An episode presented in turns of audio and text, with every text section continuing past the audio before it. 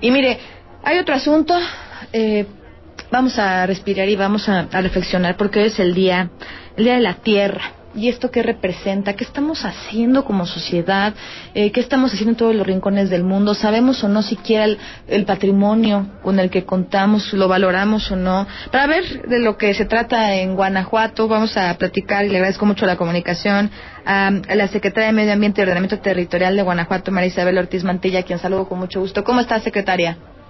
Jenny, muy contenta de poder platicar contigo y de poder también compartir con tu auditorio esta tarde. Muchas gracias, de verdad, por la oportunidad. Gracias, secretaria. Dicen por ahí que nadie puede querer lo que no conoce, ¿no? Y en Guanajuato tenemos muchos lugares, eh, vamos, mucho trabajo que a lo mejor muchos de los que estamos aquí desconocemos. ¿Cuál es la situación de Guanajuato cuando hablamos del medio ambiente? Bueno, en este, ¿cuánto tiempo disponemos, Jenny? ¿Quieres que Tendríamos que hacer un programa especial. Este, un poquito, sí, tendríamos que hablar, bueno, primero de lo que nos tenemos que sentir orgullosos, de la gran biodiversidad que tiene Guanajuato. Guanajuato alberga el 10% de los reptiles del país, el 7% de los anfibios, el 33% de las aves que habitan en México se encuentran aquí en el estado y el 16% de los mamíferos. O sea, al final es un estado que tiene una gran biodiversidad y por eso, bueno, se han ido decretando a lo largo de la historia una serie de áreas naturales protegidas. El 20.35% del territorio estatal tiene algún decreto de conservación. Tenemos en este momento 30 áreas naturales protegidas, 23 estatales, 4 municipales y 3 federales. Entonces, en esta, diríamos, en estos espacios es donde tenemos nuestros mayores tesoros, y ahora con la contingencia, fíjate que nuestros guardaparques, nuestros guardabosques, que tenemos 49 en todo el estado, en 16 de las ANP, han visto que se ha incrementado la presencia pues de algún de una serie de animales que pues van llamando la atención. Como nuestras ANPs están ahorita cerradas al público, pues los animales también se van acercando, entonces hemos tenido presencia de puma, de lince, de coyote, de zorro, de venado, víbora del cascabel y bueno, de una enorme cantidad de aves. Entonces, estamos viendo también cómo estos espacios se van recuperando los ecosistemas y bueno, hay que hacer conciencia que los únicos que podemos cuidarlos somos los que habitamos este estado. Alguien más, nadie más lo va a hacer por nosotros. Entonces, tenemos el gran reto de conservar estos recursos naturales. Sin ellos, sin nuestros bosques, pues no tendremos agua, si nuestros bosques no tenemos nuestros pequeños pulmones que nos limpian este, la propia contaminación atmosférica y la contaminación en todos los aspectos, sin sus raíces que nos retienen al final eh, la propia tierra, pues tampoco tenemos cómo sobrevivir. Entonces, bueno, pues el día de hoy es un día para conmemorar, para reflexionar, para verdaderamente ponernos, eh, que nuestro planeta nos está diciendo que está enfermo, nos está hablando este, de la contingencia y todo lo que sucede, la emergencia climática que tenemos, nos va hablando.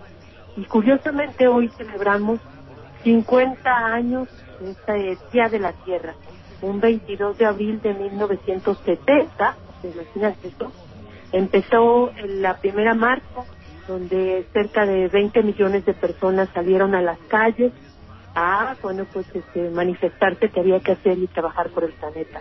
Hoy a 50 años tenemos todavía mucho que hacer, tenemos grandes retos que trabajar aquí mismo en Guanajuato, en México, en el, mundo.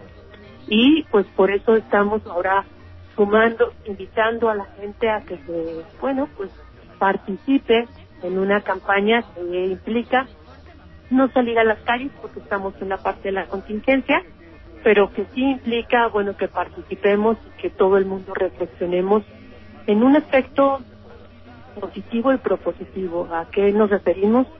Estamos haciendo una, una campaña que se llama 50 voces por la tierra, Guanajuato.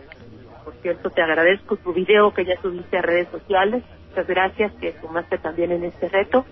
Lo que queremos es que cada uno grabemos por qué amamos al planeta Tierra y por qué crees que debemos cuidarla, qué, qué tips o recomendaciones das y le lances un reto a cinco personas para que también hagan lo mismo. Lo que queremos es que seamos muchos los que nos comprometamos el día de hoy a este, trabajar. Bueno, esta campaña dura hasta el día viernes, desde el 20 al 24 de abril, y lo que este, estamos buscando es sensibilizar a todos. Al final, la conservación del medio ambiente, la conservación y manejo sustentable de nuestra casa común que es Guanajuato es responsabilidad de todos.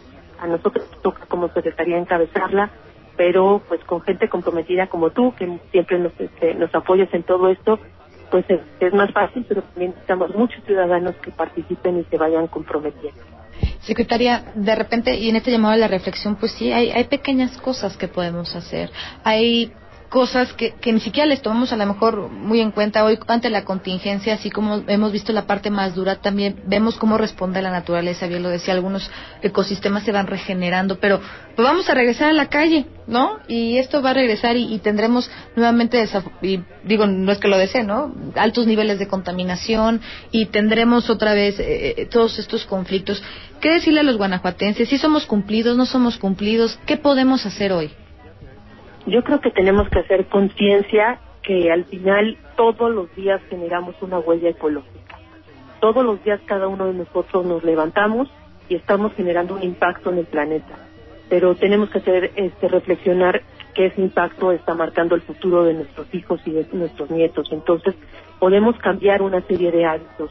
Primero, en nuestra casa podemos tener este árboles, que podemos tener plantas, podemos estarlos cuidando, nos ayuda inclusive en la parte este, psicológica, es eh, fundamental esa convivencia con la naturaleza, con las propias mascotas, pero también podemos este, aprovechar, bueno, que ahora que estamos en casa, reducir el consumo de luz, eso también nos va a beneficiar, beneficiar económicamente hablando, desconectar los aparatos eléctricos que no ocupemos, podemos aprovechar para este, arreglar las fugas de agua que normalmente se puedan presentar en casa, reutilizar el agua, al final la que estamos usando a limpiar este, todos los días, lo podemos usar para regar también las plantas, o sea, tenemos que ir pensando la, eh, de que estamos construyendo el futuro de nuestra familia, entonces, ¿cómo podemos ir cambiando y mejorando en esos aspectos?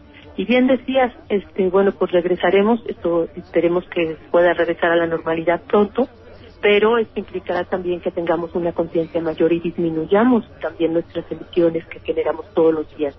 Al final, la forma de transportarnos también tiene un impacto importante y si nosotros nos aseguramos que nuestro vehículo no esté este, contaminando tanto, es decir, llevándolo a, eh, a verificar y por lo tanto a que tenga también un proceso de afinación y demás, vamos a nosotros también aportar la parte que nos corresponde, que es un pequeño granito de arena, pero si sumamos sobre todos es como podemos ir transformando la realidad de nuestra ciudad, de nuestra colonia, de nuestro barrio y eso es lo que marca la diferencia. Pues, eh, secretaria, iremos sumando no solo 50 voces, sino miles de voces, pero ojalá que miles de conciencias y de acciones para mejorar esta casa. Es la única que tenemos, hay que respetarla, hay que quererla, hay que cuidarla, que las autoridades hagan su parte y los ciudadanos la otra, ¿no? Totalmente de acuerdo, Jenny. Al final, nuestra casa no solo son las cuatro paredes en las que habitamos, sino es este planeta y no tenemos otro. No hay un plan B. Entonces tenemos que cuidarlo. Secretaria, muchísimas gracias. Gracias a ti, Jenny. Es un gusto como siempre. Seguimos conversando. Gracias. Gracias a María Isabel Ortiz Mantilla, secretaria de Medio Ambiente y Ordenamiento Territorial. Hoy vamos a hacer algo. Que cambiar aunque sea de poquito en poquito. Hoy la Tierra este, vamos, nos está reclamando hemos hecho mucho daño, pero también podemos hacer acciones para mejorar nuestro día.